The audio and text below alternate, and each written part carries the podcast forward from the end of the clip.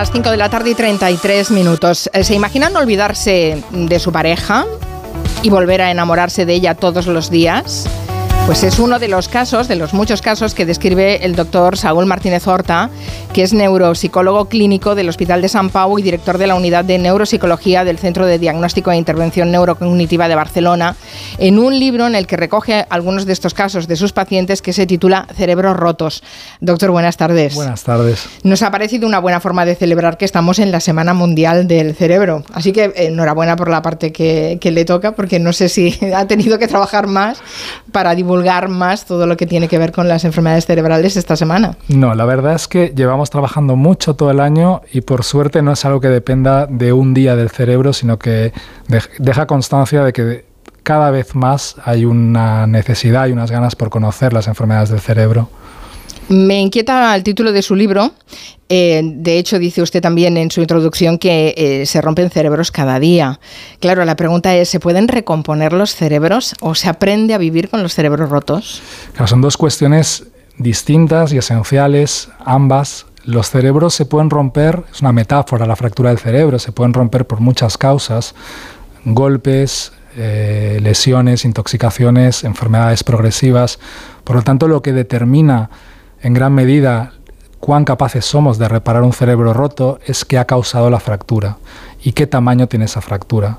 Por suerte el cerebro es un órgano bastante plástico, muy capaz de adaptarse y en determinados momentos cuando las lesiones no son extensas y se trabaja bien con las personas consigues volver a una aparente normalidad. Lamentablemente el conjunto de enfermedades neurodegenerativas, progresivas, incurables que afectan a nuestra población, a nuestra comunidad, es inmensa y para esas no tenemos ninguna forma para reparar un cerebro que progresivamente estará estropeado. Y ahí viene la segunda parte, es aprender a convivir con ello. Y posiblemente entendiendo estas enfermedades cada vez mejor, es cuando podemos, ya que no podemos aportar una cura, pues podemos aprender a cuidar, a anticipar, a saber cómo actuar delante de determinadas condiciones que las rige un cerebro que se ha ido estropeando. Si no fuéramos tan longevos, ¿la mayoría de enfermedades neurodegenerativas las conoceríamos? Pues probablemente no, y es evidente que frente a la más que inevitable epidemia de enfermedades neurodegenerativas que estamos viviendo y que vamos a vivir, el que hayamos sido capaces de sobrevivir durante tantísimos años ha jugado un papel muy deleterio en nuestra salud cerebral a largo plazo. El cerebro no es un órgano que haya evolucionado para ser capaz de sobrevivir a todos estos años. Estas enfermedades no las causa la edad, pero una variable importante en cuanto a su desarrollo es la edad. De modo que conforme envejecemos y la población envejece más, pues vemos una miríada de enfermedades degenerativas que posiblemente no hubiésemos conocido. Me ha impresionado que en el libro eh, de entrada habla de eh, su primera paciente. Eh, yo no sé si es habitual que los médicos recuerden al primer paciente eh, o en su caso lo recuerda porque, porque fue, fue una, una liberación o porque lo recuerda, que, lo hizo tan especial. Yo la verdad es que me acuerdo de prácticamente todos los, mis pacientes, eh, generalmente porque todos me impactan, me impresionan mucho lo que les sucede, lo que me cuentan, lo que yo descubro con ellos. Esa primera paciente, además de que el entorno estéticamente era muy potente, la imagen que transmitía era muy potente y como intento trasladar en el libro, en ese instante donde yo me sentía plenamente capacitado para hacer todo lo que me habían contado, pues descubrí que no tenía absolutamente ni idea de lo que se necesita para sentarse de alguien que está sufriendo pues formas tan devastadoras de padecimiento como las que yo veo, ¿no? Y eso me marcó, porque marcó un a partir de ahora, chaval, vas a tener que tratar de entender cosas que posiblemente nunca llegaréis a entender. Hay un cruce, hay un diálogo de entrada, ¿no? Cuando usted no sabe cómo acercarse a la paciente, le dice que hace buen día, y dice, vaya, me ha tocado el tontito.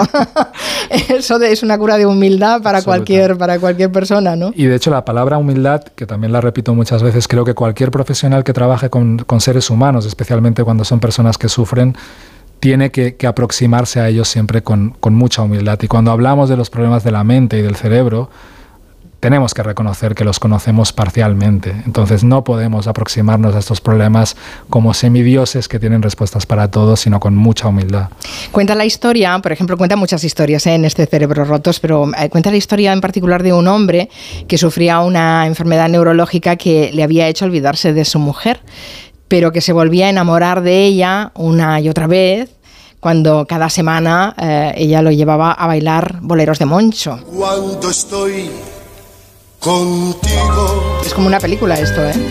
No sé si es más bello. Qué terrible para la mujer, qué terrible para su pareja. Claro, hablamos del enfermo, pero ¿y el entorno? Esa mujer, me acuerdo perfectamente de esta escena y me acuerdo perfectamente del esfuerzo que hice para no, no emocionarme. Y, y la mujer me acuerdo que me contaba esa disociación, ¿no? Lo triste que era el duelo de alguien que deja de existir, aunque sigue vivo, pero en el fondo lo, emocionante que era descubrir que constantemente se volvía a enamorar de ella. Esta persona no sabía quién era la mujer que tenía al lado, pero él estaba feliz, yo lo veía. Entonces él me decía, es que, es que me voy a casar con ella. Y decía, pero si no la conoce usted de nada, decía, es que algo me dice que es la mujer de mi vida, ¿no? Y me parecía dramáticamente bello, porque obviamente era la mujer que había estado toda su vida a su lado. Había perdido ese nivel de conocimiento más explícito, esta persona es tal, pero en su repertorio emocional está totalmente vivo.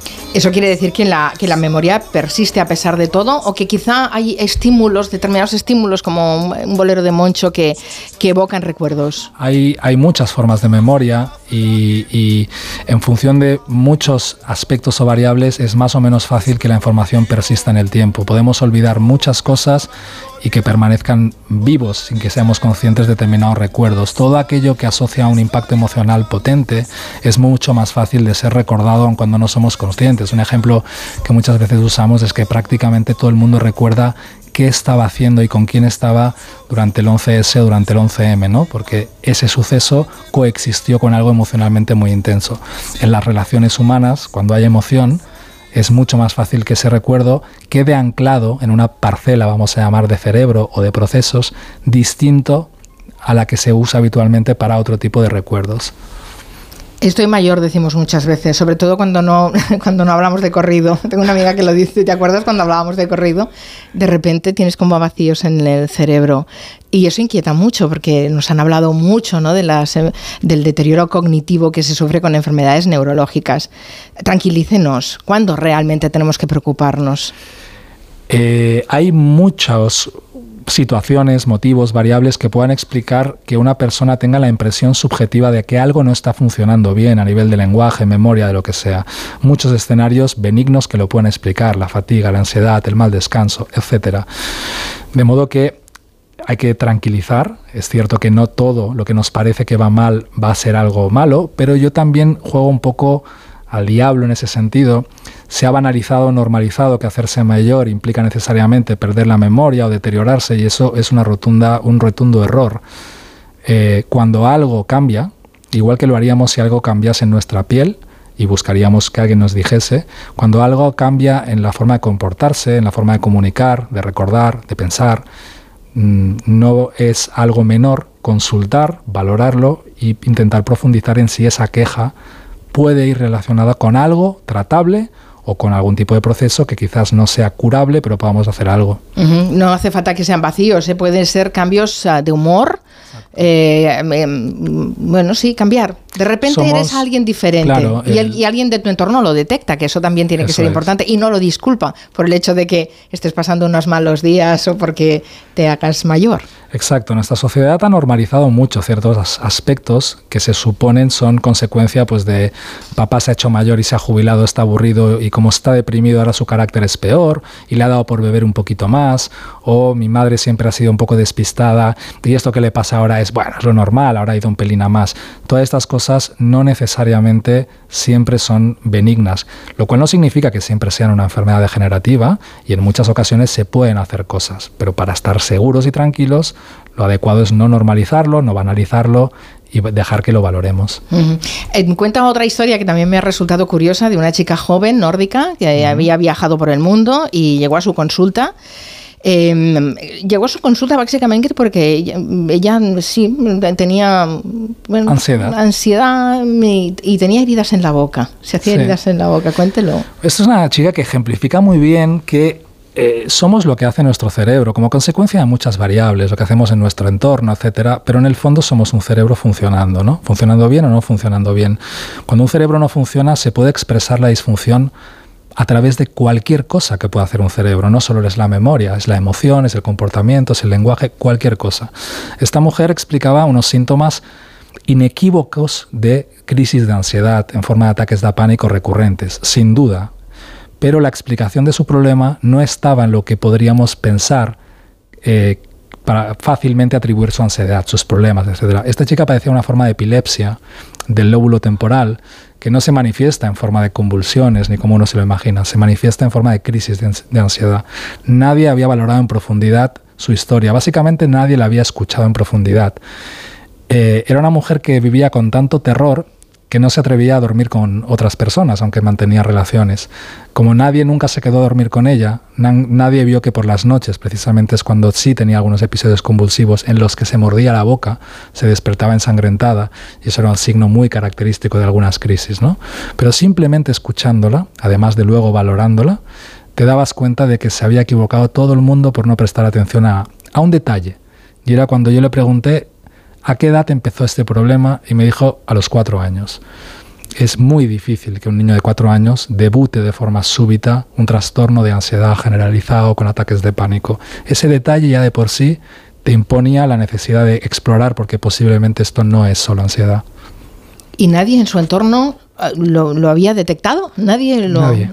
Es sorprendente la cantidad de veces que determinadas cosas pasan desapercibidas, porque siguen un curso lento y progresivo y sin querer lo normalizamos, o simplemente porque se conceptualizan desde un lugar erróneo.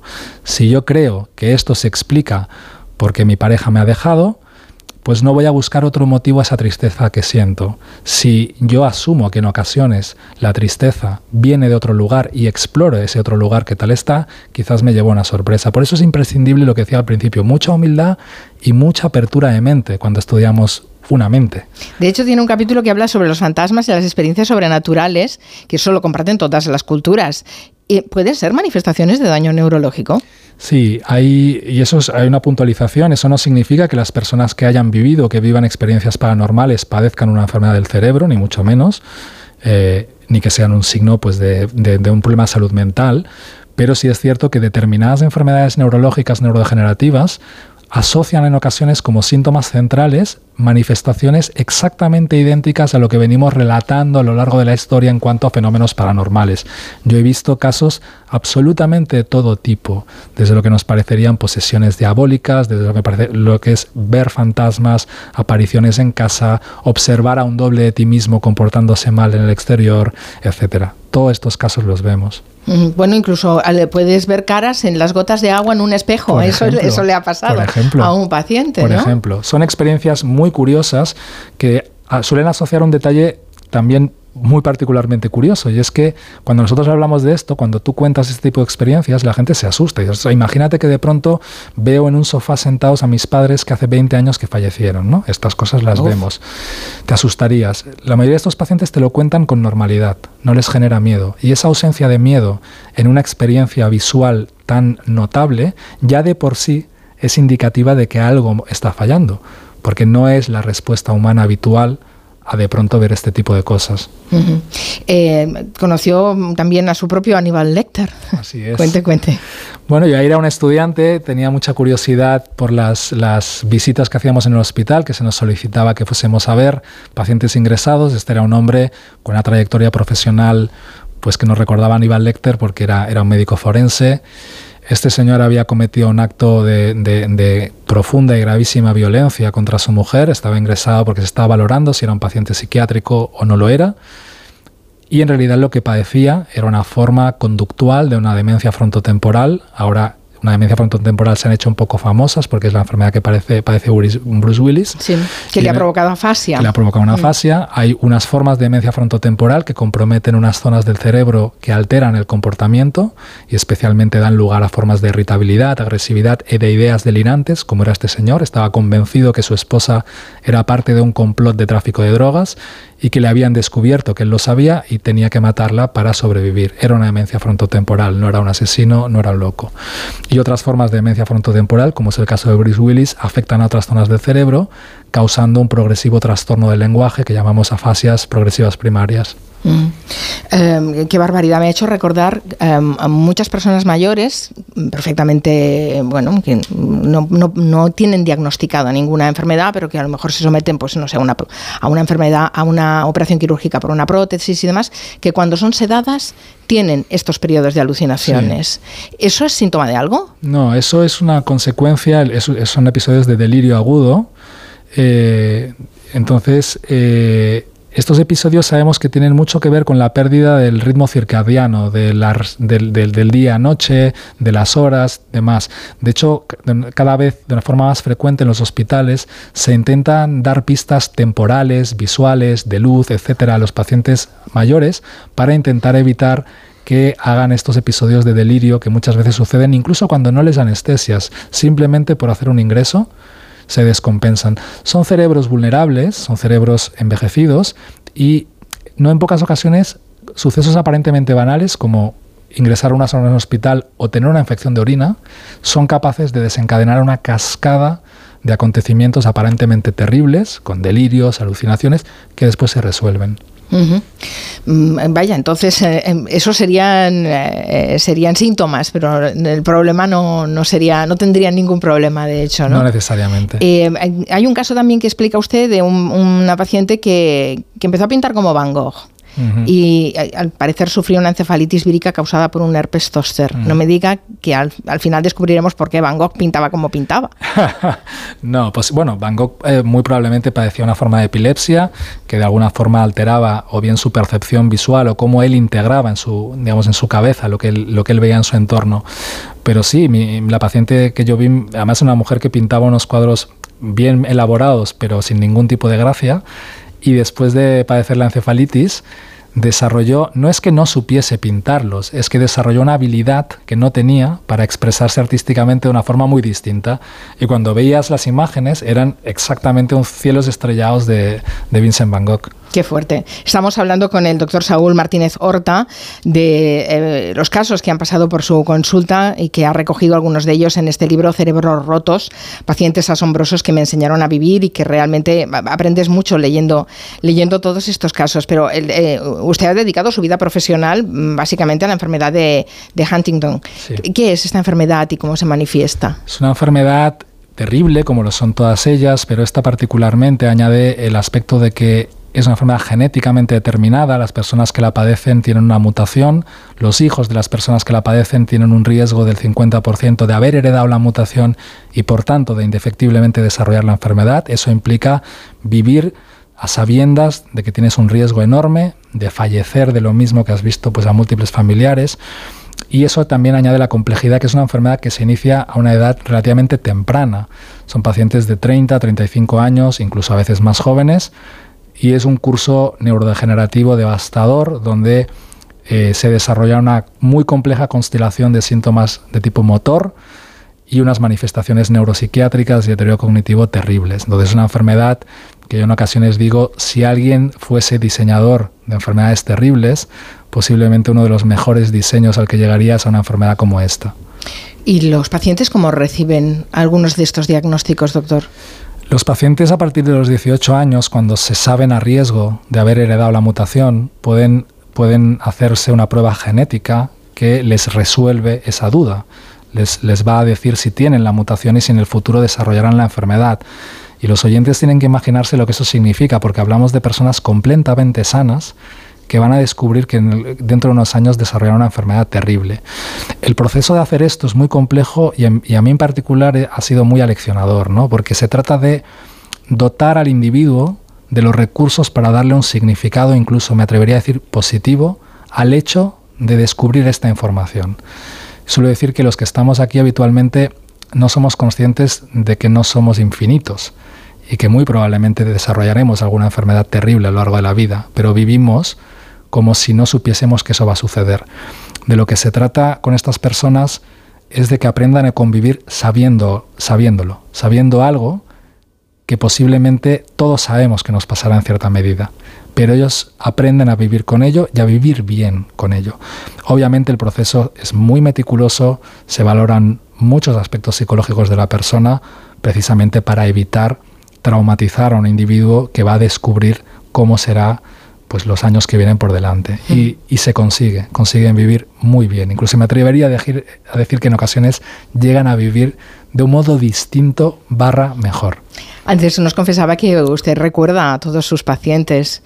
¿Y, y qué tal se vive con todos ellos en la, en la cabeza? Pues en ocasiones es complicado y es una pregunta que me encanta que me la haga porque yo a los estudiantes intento transmitírselo. Eh, sentarse frente al sufrimiento de otro ser humano de manera constante, cuando eres un estudiante todo te llama mucho la atención, quieres ver lo más grotesco, lo más potente, pero con el tiempo es inevitable que eso, eso causa pequeñas heridas que se acumulan. El ser humano es empático, o al menos yo creo que alguien que se dedica a esto debe ser empático. No aprendemos a no llevártelo a casa, sino que aprendes a convivir con este tipo de dolor y en ocasiones hace daño, es evidente pero aprendes a, a, vivir con este tipo de daño. Mm. Le agradezco muchísimo que, que, se haya venido aquí un ratito. Sé que tenía muchos pacientes en la consulta, pero que nos haya traído este libro, Cerebros Rotos, que eh, se haya tomado la molestia de escribirlo para que aprendamos también un poco de sus experiencias, un poco, porque evidentemente vivirlas es, eh, es impresionante. Y de esta forma hemos mm, prestado atención a, al cerebro, ese órgano tan importante que está celebrando ahora esa Semana Mundial del Cerebro, del que conocemos muy pocas cosas y del que aprendimos una cosa que siempre me ha llamado la atención es que ahora se conoce el cerebro vivo. Antes se estudiaban con cerebros muertos, ¿no? Exacto. Es decir, que hace muy pocos años relativamente que se conoce un cerebro vivo, ¿no? Y Así que se es. estudia un cerebro vivo. Así que realmente to todo está por descubrir. Gracias por esta ventana que nos ha abierto. Gracias. Muchas gracias. A Adiós, doctor. Chao.